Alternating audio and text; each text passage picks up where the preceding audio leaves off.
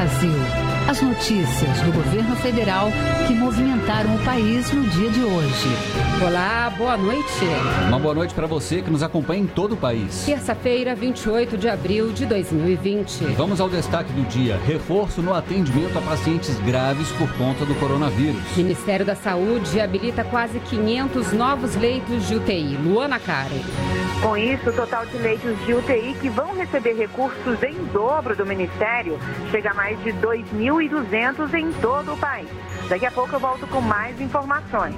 Testes rápidos para a Covid-19 vão poder ser comprados em farmácias. Vamos dar todos os detalhes de como esta medida auxilia o sistema público de saúde. E você também vai ouvir na Voz do Brasil de hoje. Comida na mesa de indígenas e quilombolas. 320 mil cestas básicas vão ser distribuídas em aldeias e comunidades do país. Na apresentação da Voz do Brasil de hoje, Alessandra Bastos e Nazi Brum. E para assistir a gente ao vivo na internet, acesse www.voz.com www.gov.br.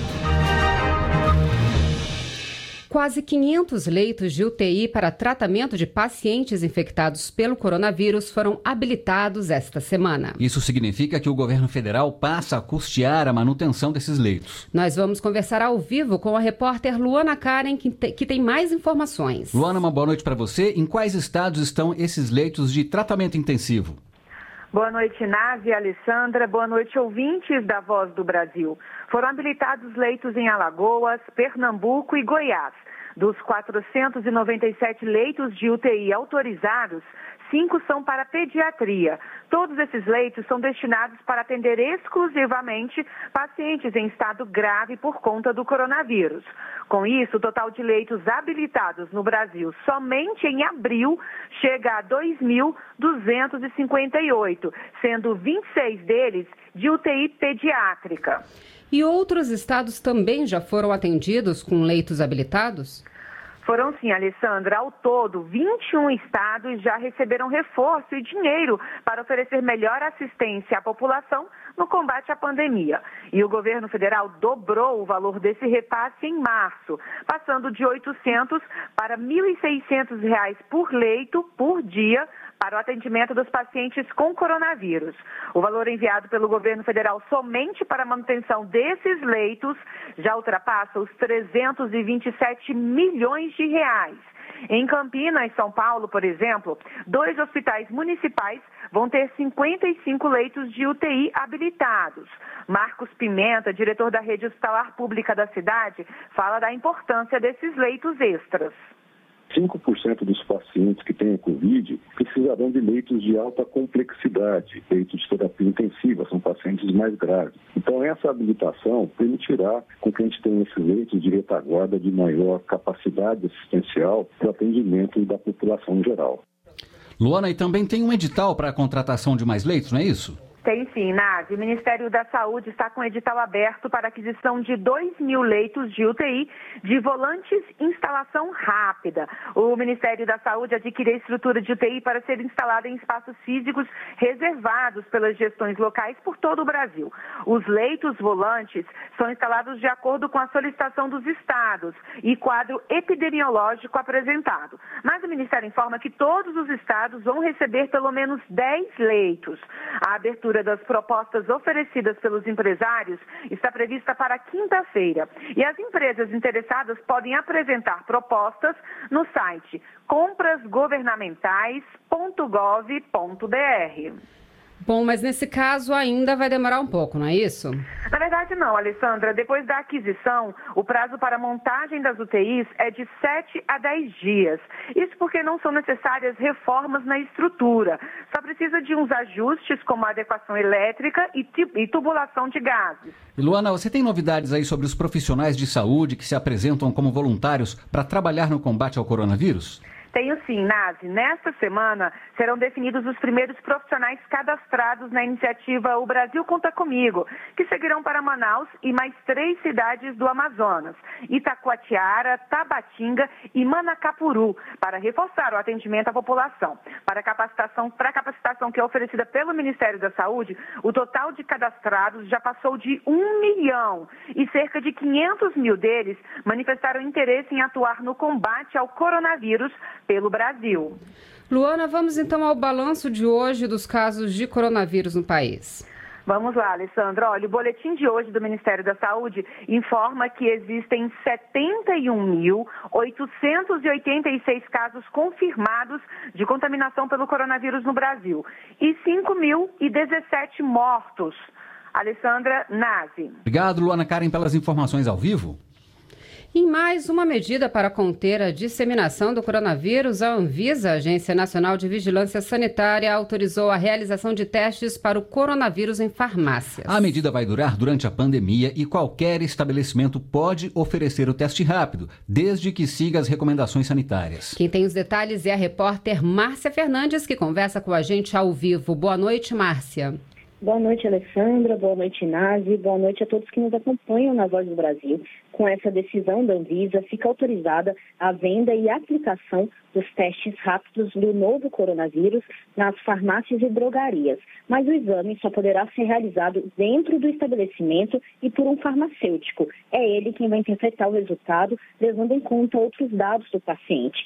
A medida é temporária e vale apenas enquanto o país estiver em situação de emergência de saúde pública nacional. O objetivo é reduzir as aglomerações e o número de pessoas que procuram o serviço público de saúde, como destaca o diretor-presidente da Anvisa, Antônio Barra Torres. É um teste rápido, com isso combate-se a aglomeração, se dá mais conforto ao cidadão e certamente também diminuímos a procura por organizações de saúde. Márcia, quando é que as farmácias vão oferecer os testes e qualquer pessoa poderá fazer?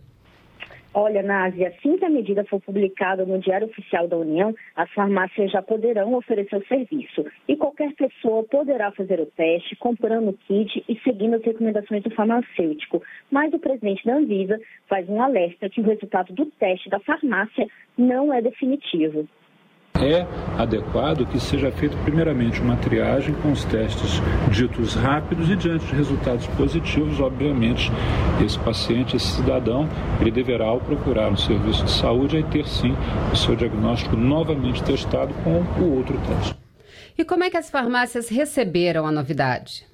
As farmácias aprovaram essa novidade, Alessandra, e afirmam que estão capacitadas para fazer esse serviço, como garante Sérgio Mena Barreto, da Associação de Redes de Farmácias e Drogarias Abrafarma. Nós garantimos que os testes e as testagens a serem realizadas na população brasileira vão seguir os padrões rigorosos de qualidade a nível mundial. E o representante do Conselho Federal de Farmácias, Forlan Oliveira, afirmou que os estabelecimentos que fizeram, fizerem o teste, eles vão ser fiscalizados. Os conselhos regionais de farmácia vão fazer fiscalizações, afinal, nem o profissional, nem tampouco o cidadão podem ser expostos a risco, ainda mais sendo essa uma doença de transmissão respiratória. Márcia, a Anvisa tomou hoje outra decisão importante para evitar a automedicação de pessoas com suspeita de coronavírus. Explica para gente do que se trata essa medida. É isso mesmo, Nazi. Para evitar a automedicação, a Anvisa decidiu que o remédio contra vermes, que está sendo testado em pacientes com a Covid-19, só poderá ser vendido a partir de agora com receita médica em duas vias e em quantidade limitada. Essa decisão, na verdade, já havia sido tomada, mas agora foi referendada por toda a diretoria da agência. E uma última informação é que também foram aprovadas regras que facilitam a importação, comercialização e doação de equipamentos médicos usados nas unidades de terapia intensiva, as UTIs, como ventiladores, bombas de infusão e monitores de sinais vitais. Alessandra Nazi. Obrigada, Márcia Fernandes, pelas informações ao vivo. O Ministério da Saúde está realizando uma pesquisa para mapear casos de depressão, ansiedade e estresse entre os brasileiros em isolamento social. Três cartilhas digitais sobre o assunto também foram produzidas para ajudar gestores e profissionais da área. Estima-se que numa situação de pandemia, se não houver intervenções, entre um terço e metade da população possa sofrer algum problema psicológico. Vamos então saber, na matéria de Cleide Lopes, como cuidar da saúde mental durante o isolamento. É, e como é possível ter acesso às cartilhas ou participar da pesquisa. Em tempos de pandemia do coronavírus, com ruas vazias, comércio fechado e a maioria da população em isolamento social, surge uma preocupação: a saúde mental do brasileiro. O tédio e o medo, muitas vezes, tomam conta. até para quem está na linha de frente, bate uma ansiedade. O médico Lucas Valente trabalha no setor de emergência de um hospital e acabou contaminado pela Covid-19.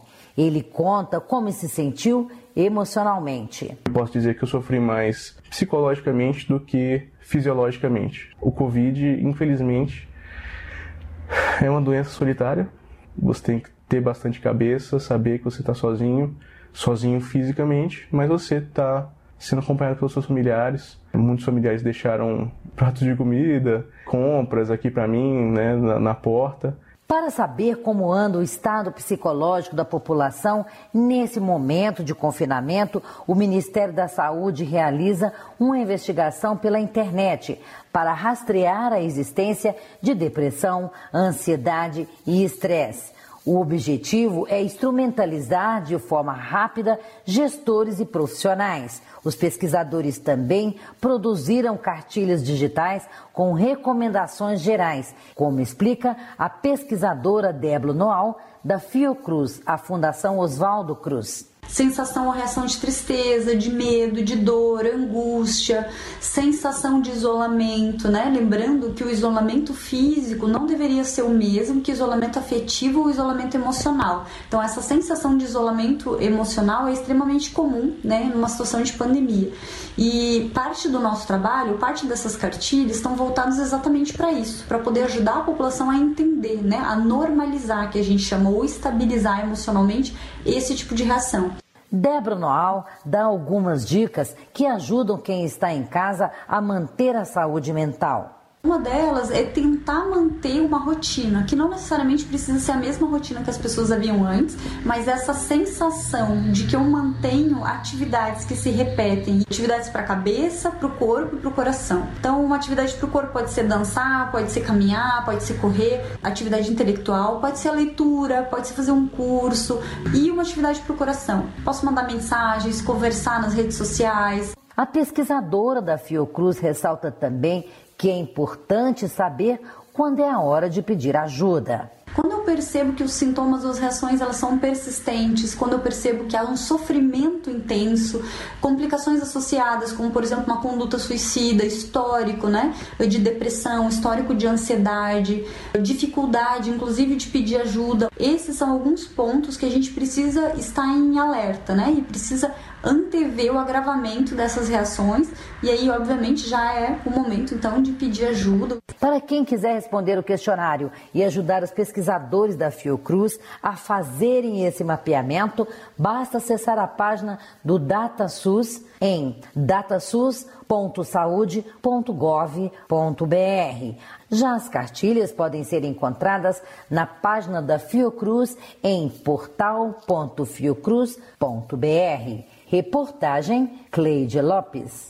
A equipe do governo divulgou hoje o número de pedidos de seguro-desemprego deste ano. De janeiro até a primeira quinzena de abril, houve uma queda de mais de 7% nas solicitações em relação ao ano passado. Mesmo que ainda exista uma fila de pedidos para ser analisada, o Ministério da Economia afirma que as ações tomadas pelo governo para manter os empregos dos brasileiros estão tendo resultado.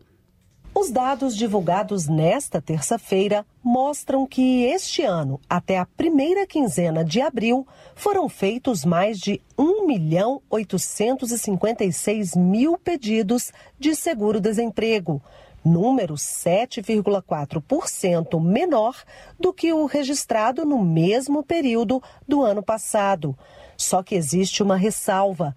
Como as agências do Sistema Nacional de Empregos, o Cine, fecharam, muitas solicitações do seguro feitas pela internet ainda não foram analisadas, aproximadamente 200 mil, de acordo com o Ministério da Economia. Mesmo assim, o governo acredita que as políticas de manutenção de empregos estão mostrando resultado, como afirma o secretário especial de Previdência e Trabalho, Bruno Bianco. E os dados são absolutamente positivos. Claro que nós temos sim um aumento do desemprego, vamos ter um aumento do desemprego, mas o Brasil está conseguindo preservar muitos empregos. Na primeira quinzena de abril, mais de 90% das solicitações de seguro-desemprego foram feitas pela internet, seja pelo site gov.br barra trabalho ou pelo aplicativo da Carteira de Trabalho Digital. O secretário de Trabalho do Ministério da Economia, Bruno Dalcomo, ressalta a importância da digitalização dos serviços. Nós estamos com uma, uma, uma política de comunicação bastante forte, inclusive por meio da carteira digital Todos os trabalhadores que já possuem a carteira digital receberam um aviso, um alerta de que eles podem fazer a solicitação do seguro-desemprego por meio da própria carteira, um aplicativo muito simples. O balanço aponta que pelo menos 4 milhões e 200 mil postos de trabalho foram preservados desde o início de março, quando começou o isolamento social. O secretário executivo do Ministério da Economia, Marcelo Guaranis, fala sobre as iniciativas do governo. Terminamos quase todas as políticas, estamos agora acompanhando a implementação das políticas. Apressamos todas para fazer em um mês, para poder, é, de fato, atender a população que está precisando. Então, tanto amparo aos vulneráveis, quanto à manutenção dos empregos, quanto às políticas de recursos para o combate à pandemia. Em março deste ano, São Paulo teve o maior número de pedidos de seguro-desemprego, seguido de Minas Gerais e depois do Rio de Janeiro. Os setores de serviços e comércio lideram o ranking. Reportagem Luciana Colares de Holanda. E os empregadores que firmaram acordo com os trabalhadores relativos ao benefício emergencial de preservação do emprego e renda até o dia 24 de abril tem até o dia 4 de maio para prestar informações ao governo. Quem não fizer no prazo deve arcar com a remuneração normal dos trabalhadores e ainda com todos os encargos devidos, até a data em que as informações sobre os acordos forem efetivamente prestadas. O benefício é concedido quando houver acordos entre trabalhadores e empregadores em casos de redução proporcional de jornada de trabalho ou suspensão temporária do contrato de trabalho. A primeira parcela será paga ao trabalhador no prazo de de 30 dias, contados a partir da data de celebração do acordo. Os acordos também deverão ser comunicados aos sindicatos em até 10 dias corridos, contado da data de sua celebração. André Mendonça é o novo ministro da Justiça e Segurança Pública. Também foram anunciados os novos nomes para o comando da AGU, a Advocacia Geral da União, e da Polícia Federal. Os decretos com as nomeações feitas pelo presidente Jair Bolsonaro foram publicados no Diário Oficial da União. O novo ministro da Justiça e Segurança Pública é André Mendonça, que é funcionário de carreira da Advocacia Geral da União e estava à frente da AGU desde o começo do governo do presidente Jair Bolsonaro. À frente do órgão, Mendonça foi responsável pela recuperação de 7 bilhões e meio de reais para os cofres públicos, por meio de acordos de leniência junto a empresas envolvidas em irregularidades. André Mendonça tem doutorado e mestrado pela Universidade de Salamanca, na Espanha, além de pós-graduação em Direito Público pela Universidade de Brasília. Quem assume a AGU é o procurador da Fazenda Nacional, José Levi Melo do Amaral Júnior, que já foi secretário executivo do Ministério da Justiça durante a gestão do atual ministro do Supremo, Alexandre de Moraes, que esteve à frente da pasta em 2016. José Levi Melo do Amaral Júnior é formado em Direito pela Universidade Federal do Rio Grande do Sul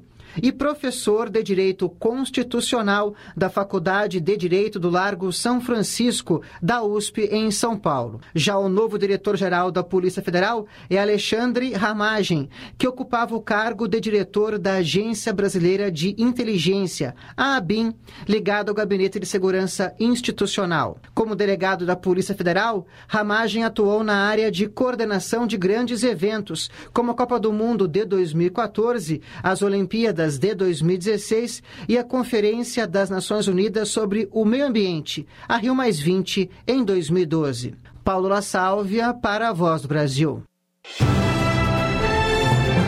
Comida na mesa de indígenas e quilombolas. Você vai ouvir daqui a pouco que o governo vai distribuir cestas básicas para 160 mil famílias. E funcionários da FUNAI vão receber equipamentos de proteção como máscaras e luvas para que a entrega das cestas seja feita com segurança.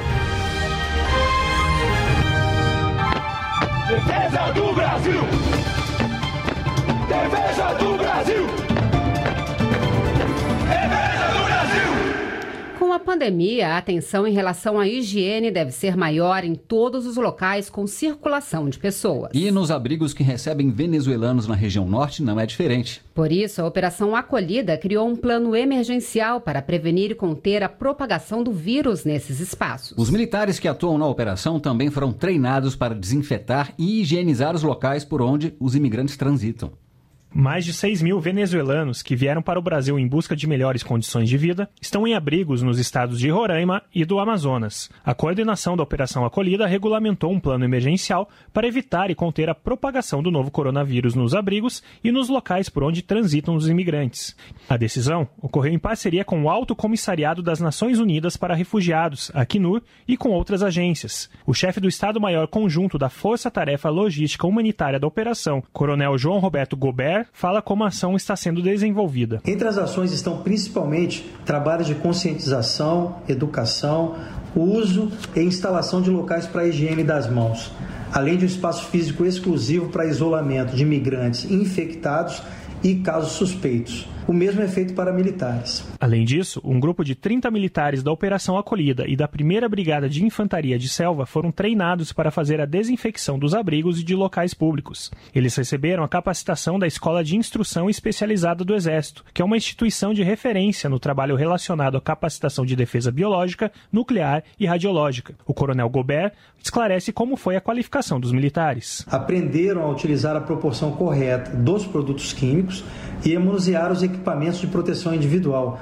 além da maneira mais eficiente de realizar o processo de desinfecção de áreas. Esses militares têm condições agora de replicar o treinamento que foi ministrado, a prática que foi feita e eles próprios conseguirão usar corretamente os equipamentos para desinfetar áreas de diversos tipos. Os militares capacitados para atividade de desinfecção já realizaram a higienização de parte dos abrigos e de um shopping abandonado em Boa Vista, onde moravam quase 200 venezuelanos. Os imigrantes receberam assistência dos militares da Acnur e foram levados para os abrigos da Operação Acolhida. As ações de desinfecção continuam sendo realizadas com regularidade e continuarão nos abrigos e no posto de recepção, além do apoio da área internacional, com locução de Eduardo Biagini, reportagem Lani Barreto comida na mesa de indígenas e quilombolas durante a pandemia. Até junho, o governo vai doar mais de 300 mil cestas básicas para essas famílias. A medida faz parte do plano de contingência para pessoas vulneráveis lançado este mês. A ação é uma das prioridades do governo, já que os indígenas devem evitar sair das aldeias durante a pandemia, o que pode dificultar o acesso a determinados alimentos. Serão mais de 160 mil famílias beneficiadas em 19 estados. Segundo a secretária nacional de promoção da igualdade racial, Sandra O esforço envolve vários órgãos do governo e o objetivo é ajudar na sobrevivência desses povos. Fizemos a validação dessas cestas por meio das listas que a gente recebeu por meio da FUNAI e da Fundação Cultural Palmares. Né? Então, cada família vai receber duas cestas de alimentos. Então, foi uma força-tarefa que o nosso ministério fez, junto com outros ministérios, para garantir a alimentação né, nesse tempo crítico e atípico que nós estamos vivendo. E o governo está trabalhando para que esse alimento chegue até as aldeias com todo cuidado e sem riscos aos indígenas e servidores. A FUNAI, Fundação Nacional do Índio, deve enviar ainda esta semana equipamentos de proteção individual para as 39 unidades do órgão espalhadas pelo país. São máscaras descartáveis, luvas, toucas e óculos de proteção que deverão ser usados pelos servidores durante a entrega das cestas básicas. Ao todo, são mais de 200 mil itens que foram disponibilizados pelos Ministérios da Justiça e Segurança Pública e da Saúde. E está proibida por por mais 30 dias a entrada de estrangeiros pelos aeroportos brasileiros. A medida atende uma recomendação da Anvisa, a Agência Nacional de Vigilância Sanitária. A decisão não alcança brasileiros natos ou naturalizados que queiram voltar para o país, estrangeiros que tenham cônjuge ou filho brasileiros e profissionais que estejam a serviço de organismo internacional.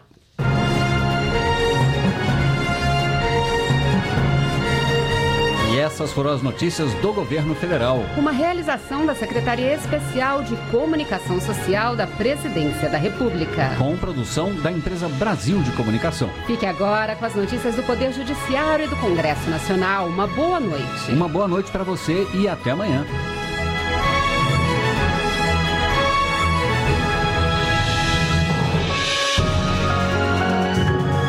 Governo Federal. Pátria Amada, Brasil.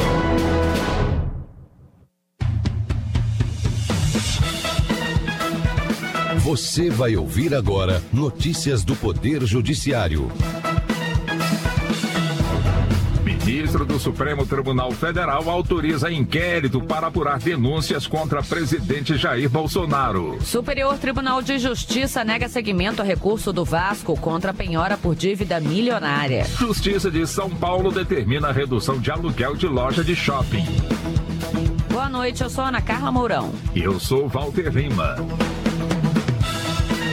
Ministro Celso de Mello autoriza inquérito para apurar declarações do ex-ministro Sérgio Moro envolvendo o presidente da República. O pedido para a abertura do inquérito foi encaminhado ao STF pela Procuradoria-Geral da República. Daiane Garcês. Segundo o Procurador-Geral da República, Augusto Aras, o ex-ministro Sérgio Moro apontou fatos que revelariam a prática de crimes como falsidade ideológica, prevaricação, obstrução de justiça e corrupção passiva, supostamente praticados pelo presidente Jair Bolsonaro. O ministro Celso de Mello deu prazo de 60 dias para que a Polícia Federal ouça Sérgio Moro e recolha documentos que ele possa ter para comprovar as denúncias. O presidente do Superior Tribunal de Justiça, ministro João Otávio de Noronha, negou seguimento a recurso especial do Vasco da Gama contra a decisão que confirmou a penhora sobre créditos que o clube tem a receber. Em 2018, o então presidente do Vasco, Eurico Miranda, assinou o termo de confissão de uma dívida de 3 milhões e 100 mil reais com uma consultoria empresarial. Fátima Uchoa.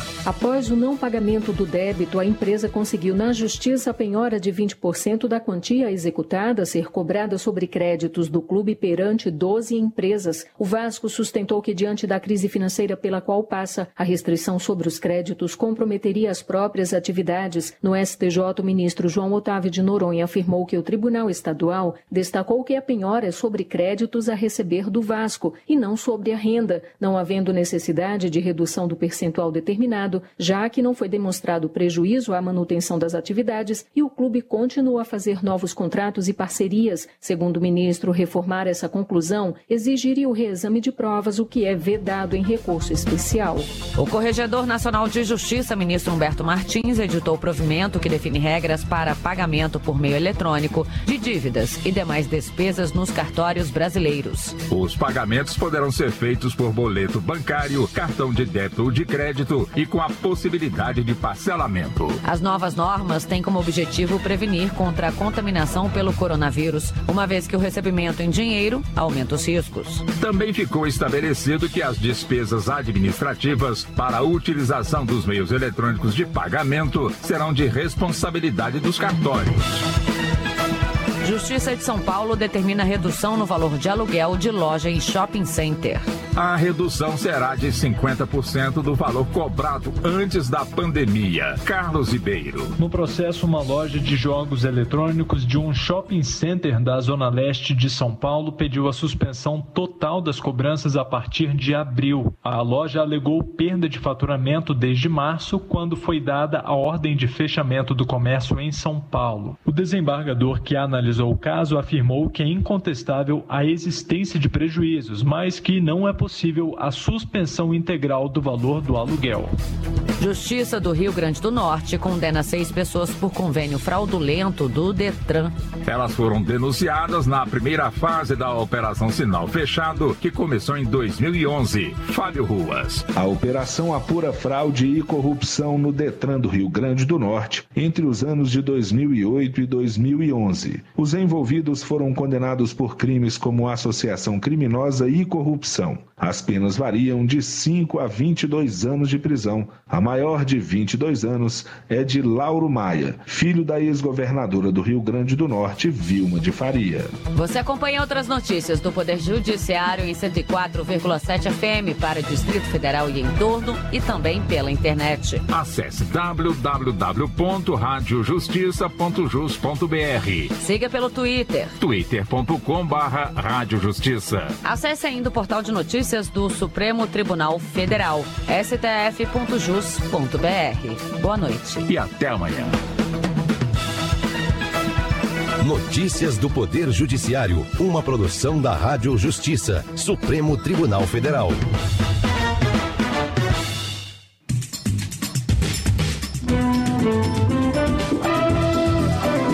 Está no ar o Jornal do Senado.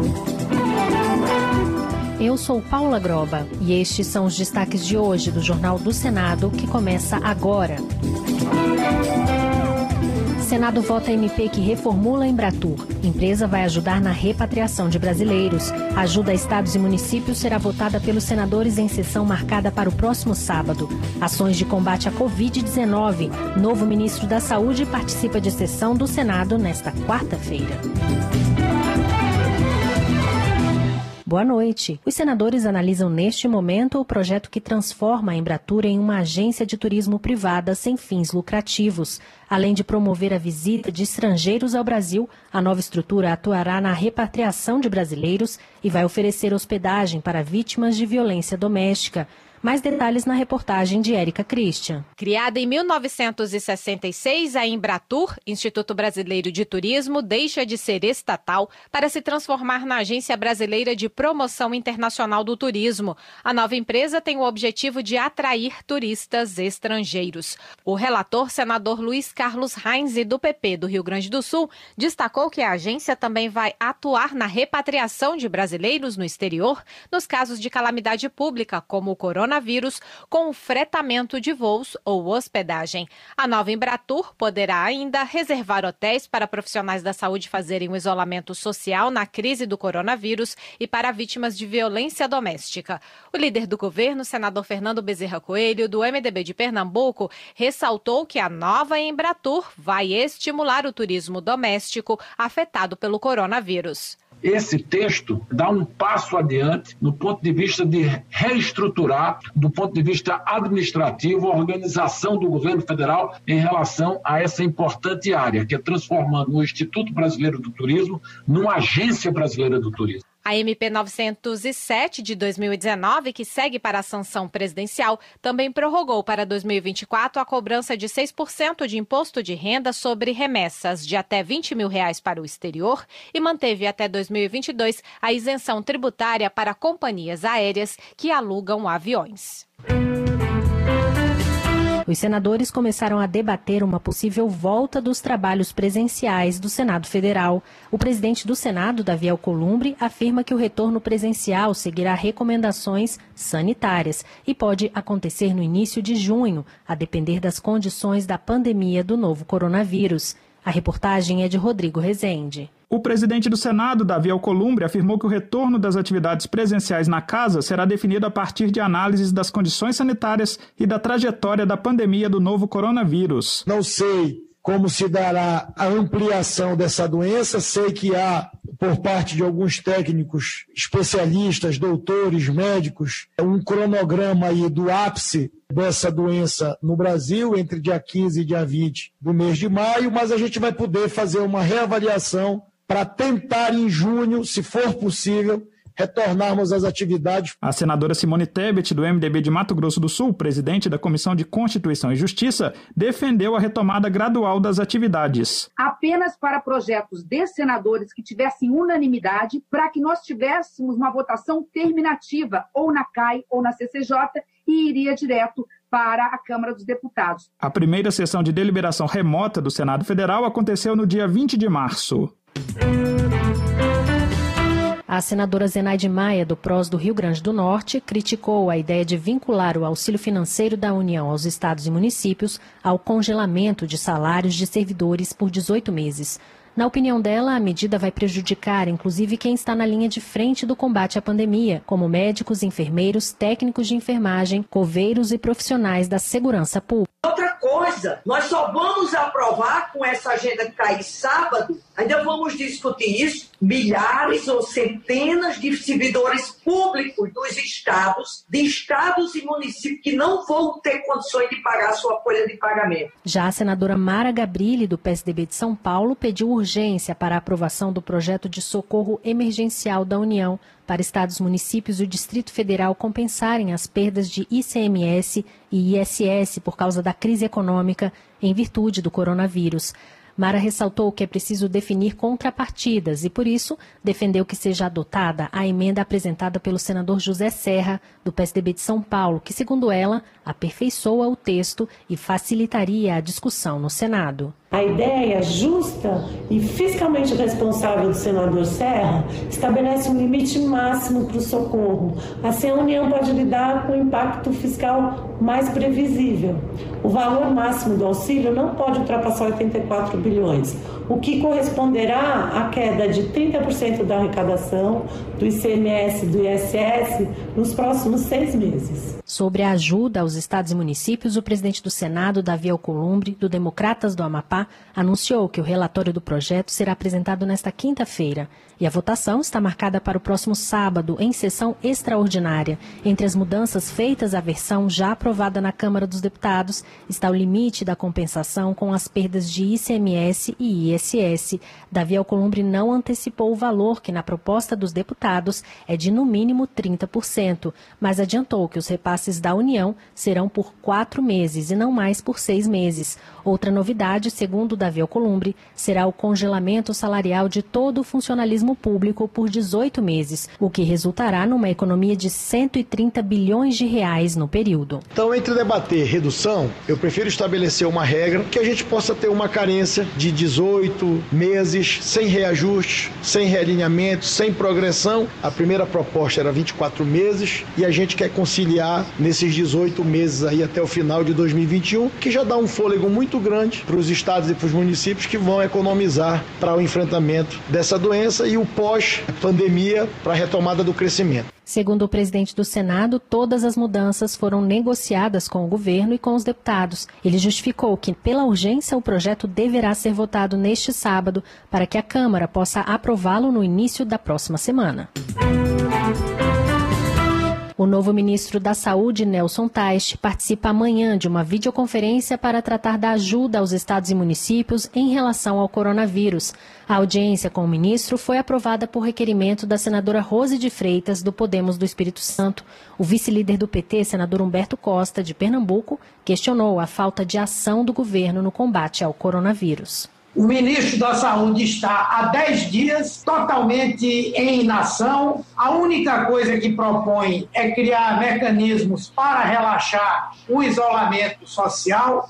E nós estamos vendo o drama da falta de UTIs, da falta de testes e da falta de equipamentos de proteção individual. O vice-líder do governo, senador Chico Rodrigues, do Democratas de Roraima, negou responsabilidade do ministro ao citar dificuldades de compras pelo governo devido à demanda mundial. Então ele não é mágico. Ele vai, obviamente, mostrar que as coisas elas estão no seu curso normal. Temos problema gravíssimo também para adquirir os testes rápidos, respiradores, UTIs. É uma operação de guerra. A videoconferência com o novo ministro da Saúde ocorre na tarde desta quarta-feira, a partir das das quatro e meia da tarde e poderá ser acompanhada ao vivo pela rádio e TV Senado.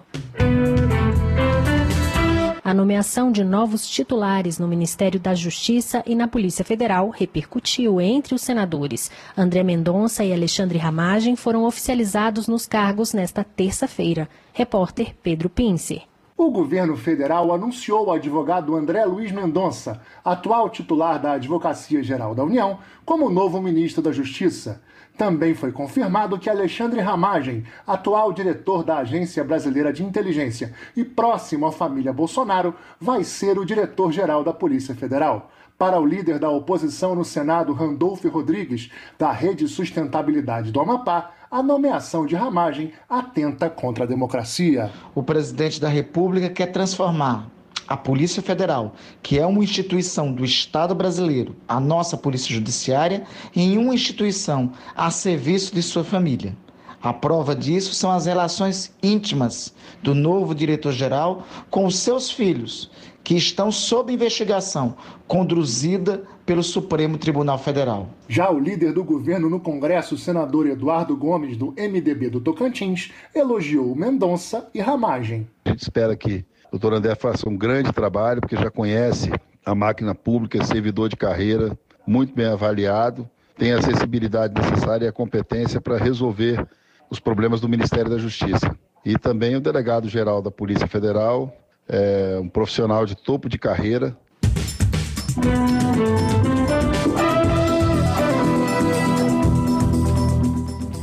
Com trabalhos técnicos de Eliseu Caires, o Jornal do Senado fica por aqui. Acompanhe agora as notícias da Câmara dos Deputados. Boa noite e até amanhã.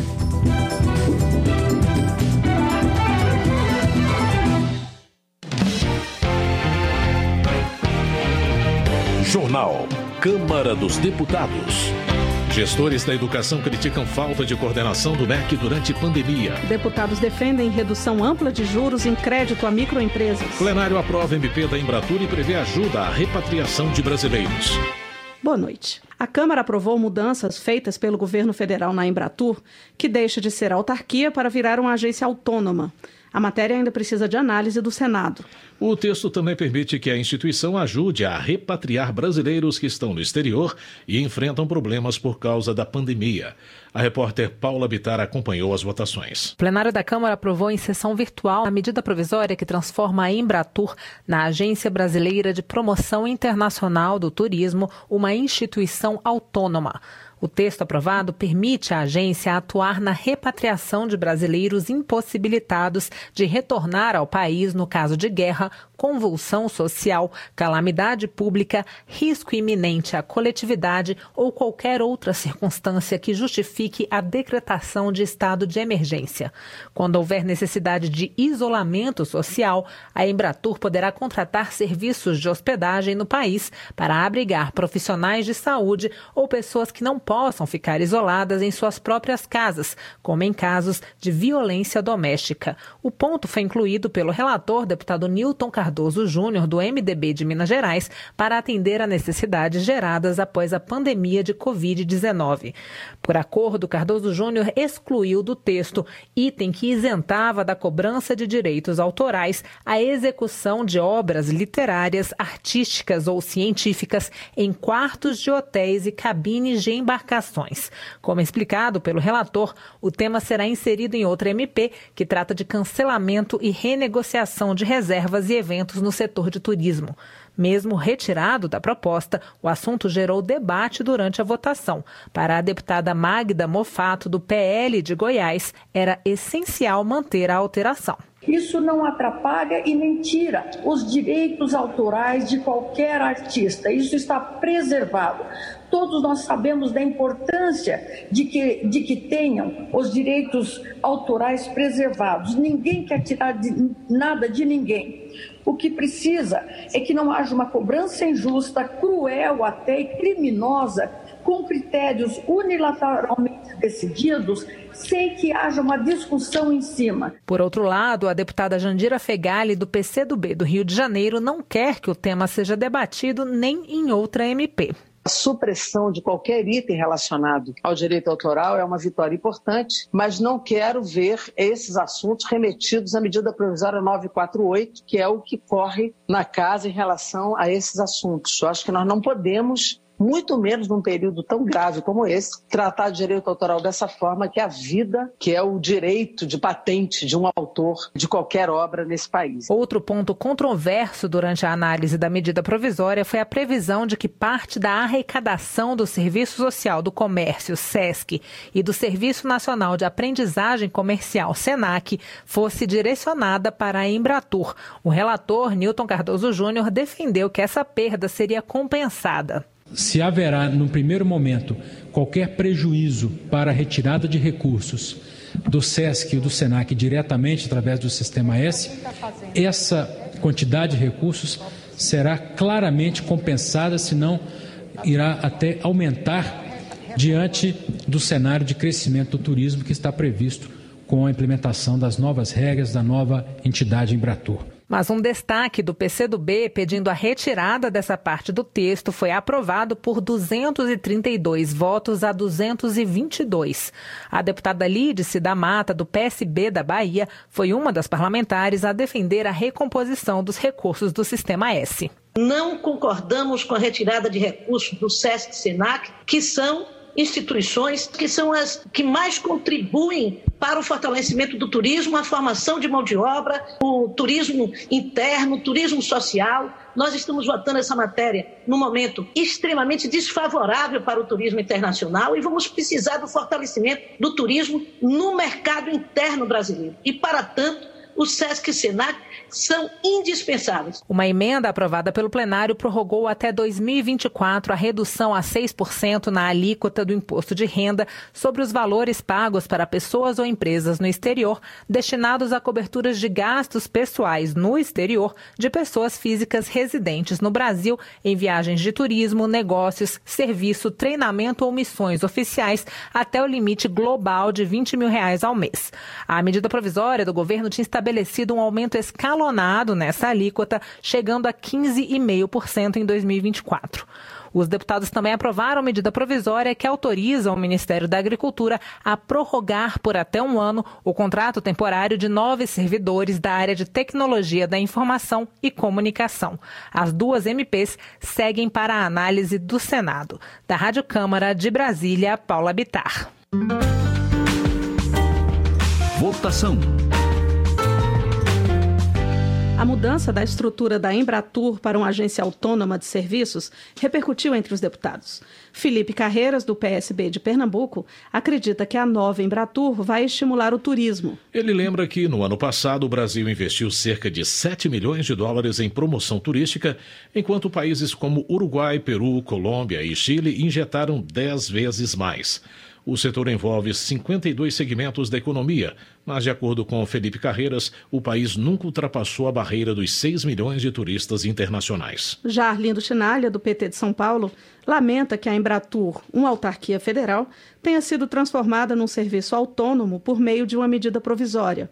O deputado entende que, em vez de atuar para a privatização da Embratur, o governo deveria discutir o aperfeiçoamento da instituição. Charles Evangelista, do PSL de Minas Gerais, destaca a importância do turismo para a economia do país. Ele informa que, em 2019, o setor movimentou 238 bilhões de reais, com aumento de 163% das vagas de emprego, se comparado ao ano de 2018. Atualmente, o Brasil recebe em torno de 6 milhões de turistas estrangeiros por ano.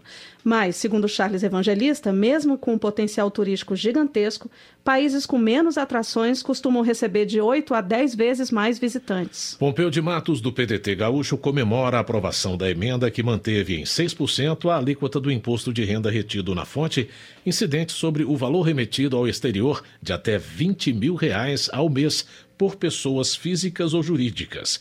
O deputado estava preocupado com a possibilidade do aumento de impostos. Marcelo Freixo, do PSOL do Rio de Janeiro, elogia a manutenção da arrecadação do Sistema S, no texto que muda a estrutura da Embratur. Ele ressalta que o SESC, por exemplo, promoveu mais de 18 mil peças de teatro e mais de 15 mil shows de música em cerca de 2 mil municípios. O deputado entende que não dá para ajudar o turismo prejudicando a cultura. Marcelo Freixo também destaca a aprovação do projeto que socorre micro e pequenas empresas durante o período de calamidade pública, oferecendo linha de crédito mais barata. Ele entende que, neste momento, votar para que as pessoas não percam emprego é votar para salvar o país.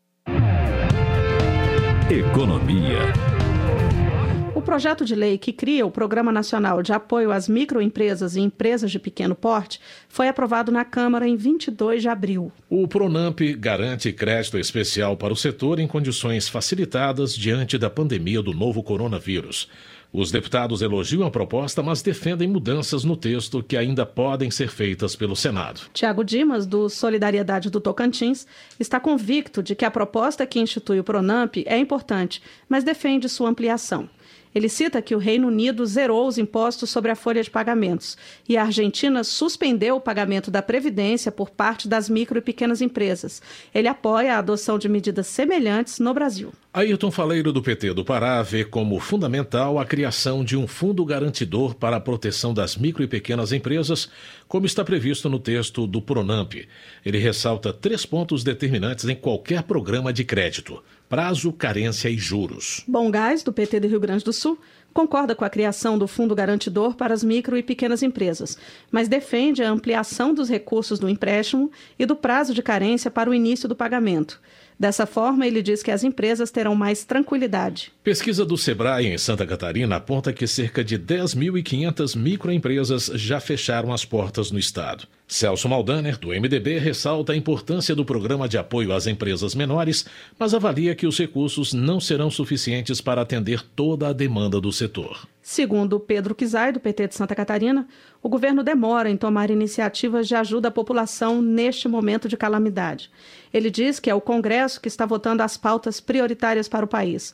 O deputado também cita estudos do Sebrae, dando conta de que os recursos previstos no Pronamp serão insuficientes. Glauber Braga, do pessoal do Rio de Janeiro, avalia a importância do apoio às micro e pequenas empresas para dar fôlego ao setor e garantir empregos. Para ele, a medida é importante, especialmente no momento em que o governo dificulta o pagamento de benefícios aprovados, como, por exemplo, a renda emergencial. Padre João, do PT de Minas Gerais, também destaca a aprovação da linha de crédito a micro e pequenos empresários, mas ressalta que é fundamental garantir a estabilidade dos trabalhadores e reduzir ainda mais a taxa de juros para os beneficiados. Paulão, do PT de Alagoas, também ressalta a importância do projeto e pede mudanças no texto agora em análise no Senado. Ele pede redução da taxa de juros e ampliação do prazo de carência para o microcrédito. O deputado diz ainda que não adianta dar o crédito facilitado sem garantir a estabilidade dos trabalhadores. Perpétuo Almeida, do PCdoB do Acre, ressalta que é preciso garantir a estabilidade no emprego para os trabalhadores das empresas que aderirem ao Pronamp já a partir da data da publicação da lei. Ela enfatiza que os créditos têm como objetivo manter os empregos e a sobrevivência das empresas pós-pandemia. Perpétuo Almeida registra ainda que o PCdoB está recolhendo assinaturas para a criação de uma CPI com o objetivo de investigar denúncias contra o governo de Jair Bolsonaro. Segundo a deputada, o partido acredita que o presidente cometeu crimes de responsabilidade que precisam ser investigados com urgência. Enio Verre, do PT do Paraná, critica a postura dos bancos privados. Segundo ele, nenhum deles se ofereceu para ajudar as empresas, cobrando empréstimo somente com a taxa de juros Selic. Verri destaca que a concentração de renda e a margem de lucro do setor é altíssima e condena as instituições que, segundo ele, ainda se preocupam em manter a margem de lucro mesmo em um momento de forte crise. Vinícius Poit, de São Paulo, ressalta que, graças à sugestão do novo, foi reduzida de 50% para 30% a possibilidade de alavancagem do faturamento anual para que as empresas possam aderir ao Pronamp. Segundo ele, a medida visa distribuir melhor os recursos, em vez de concentrá-los em um único CNPJ. Vinícius Poit também lamenta a morte de João Melão Neto, aos 64 anos, ocorrida no último dia 23. Ele destaca a carreira política de Melão Neto como ministro do Trabalho, deputado federal e deputado estadual, além de ter exercido a profissão de jornalista e ter sido um dos grandes pesquisadores do liberalismo no Brasil.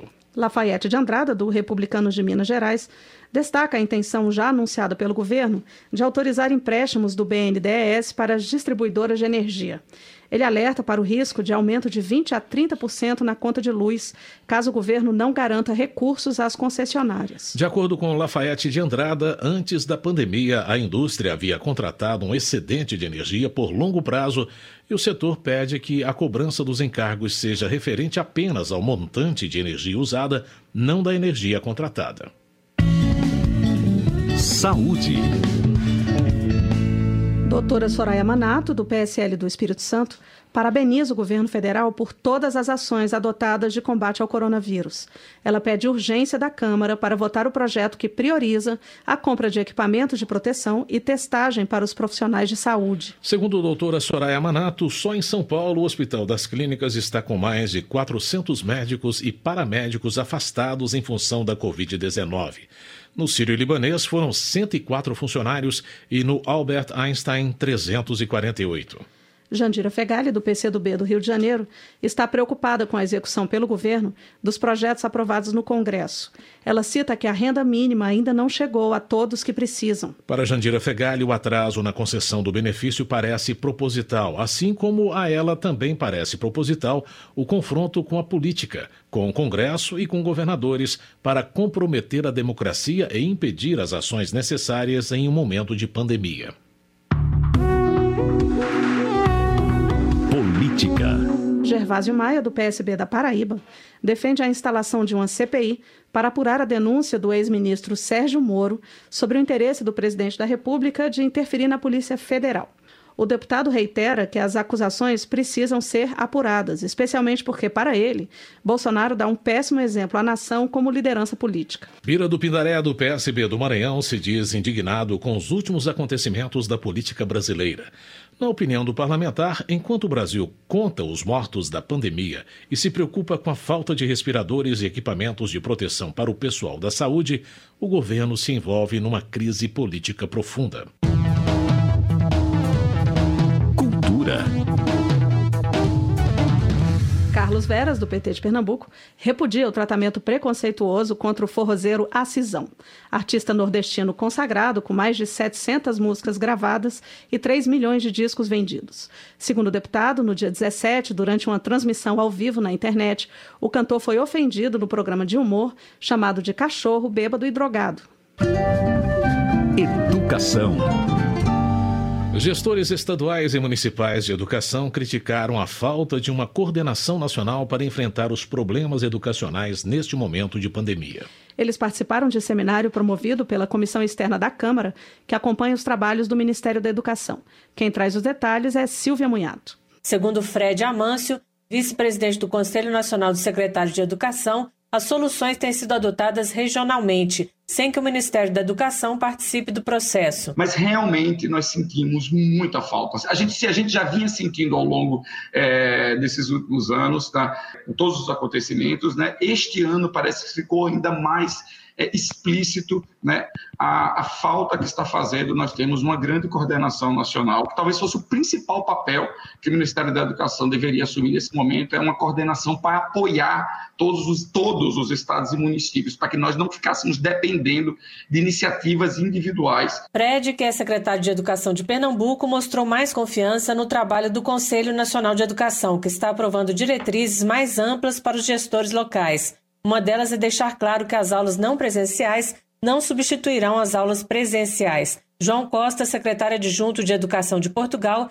disse que o governo português criou um site específico para as orientações aos gestores, cuidando especificamente dos estudantes que não têm acesso à internet.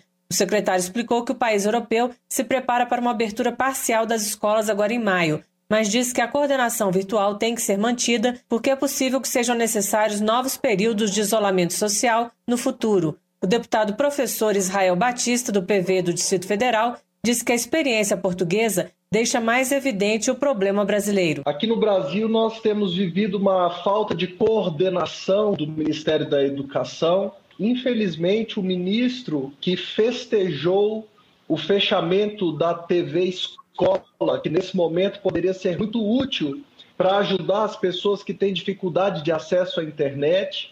Nós não tivemos uma formulação centralizada de um projeto que pudesse ser enviado aos estados para adaptação estadual ou municipal, infelizmente. A deputada Tabata Amaral, do PDT de São Paulo, disse que o Ministério marcou as datas do Exame Nacional do Ensino Médio sem conversar com os demais envolvidos no processo e como se nada estivesse acontecendo. Consultado pela Rádio Câmara, o Ministério da Educação disse que criou um comitê operativo de emergência em março e listou várias ações como a contratação de profissionais para hospitais universitários, destinação da merenda escolar para as famílias, flexibilização da carga horária anual e antecipação da formatura de estudantes da área de saúde. Maria Tereza Pascoal, secretária de Educação de Londrina, no Paraná, diz que passou os primeiros dias da suspensão de aulas, no dia 23 de março, lidando com problemas sociais, como pais que não tinham com quem deixar os filhos e famílias que dependiam da merenda escolar para complementação da alimentação. O município é responsável pela educação até o quinto ano básico, ou cerca de 45 mil alunos. Os gestores disseram que a retomada das aulas será gradual e qualquer avaliação de desempenho terá que ser precedida de um diagnóstico do que os estudantes conseguiram aprender no período de isolamento. Da Rádio Câmara de Brasília, Silvia Minhato.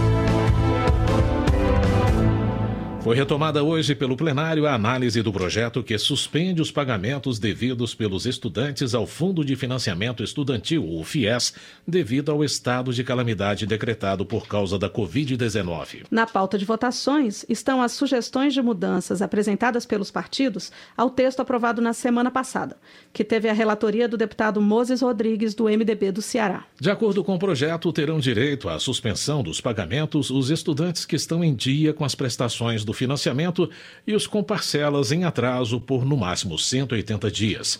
Você acompanha mais detalhes da votação da matéria no nosso programa de amanhã. Termina aqui o jornal Câmara dos Deputados, com trabalhos técnicos de Everson Urani e locução de José Carlos Andrade e Maria Clarice Dias. Boa noite. Uma ótima noite para você. A Voz do Brasil está de volta amanhã. Você ouviu A Voz do Brasil. Boa noite.